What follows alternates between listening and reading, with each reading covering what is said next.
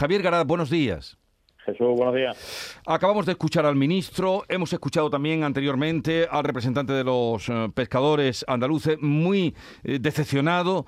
Cuéntenos usted su parecer a las ayudas que se han concedido. Sí, pues coincido con, no, no, lo he escuchado, pero coincido con el representante del sector andaluz.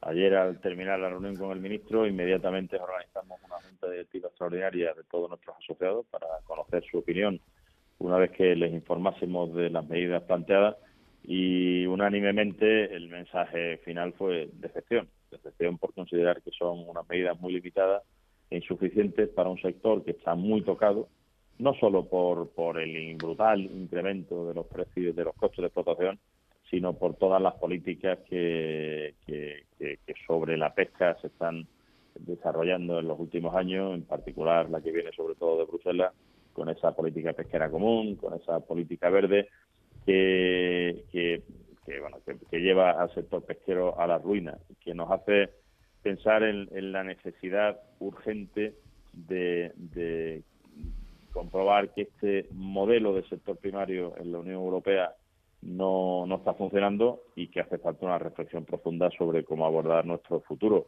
porque si no, como digo, eh, este sector se hunde.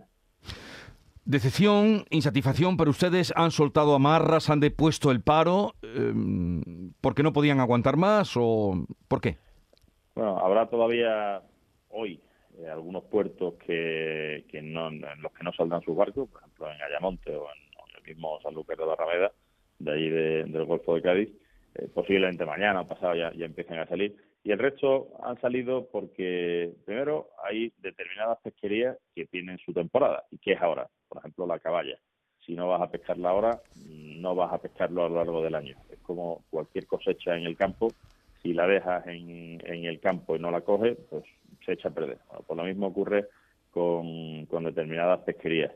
Y luego porque, el sector pesquero lo que quiere seguir es, eh, pescando eh, generando, generando riqueza y empleo en España y alimentando a la población con la proteína animal más saludable del mundo. Aunque sea saliendo a pérdidas, que es lo que va a ocurrir estos días si el precio sigue con un nivel superior al euro el litro, y si tienen que amarrar, pues será porque ya no aguantan más y porque eh, la ruina va a ser muy grande. Bueno, pues han escuchado ustedes las explicaciones de Javier Garat, secretario general de CEPESCA, la Confederación Española de Pesca. Gracias por estar con nosotros, un saludo y ojalá que puedan seguir adelante en su trabajo que, y ganando su pan eh, los pescadores. Un saludo y buenos días. Saludos, buenos días.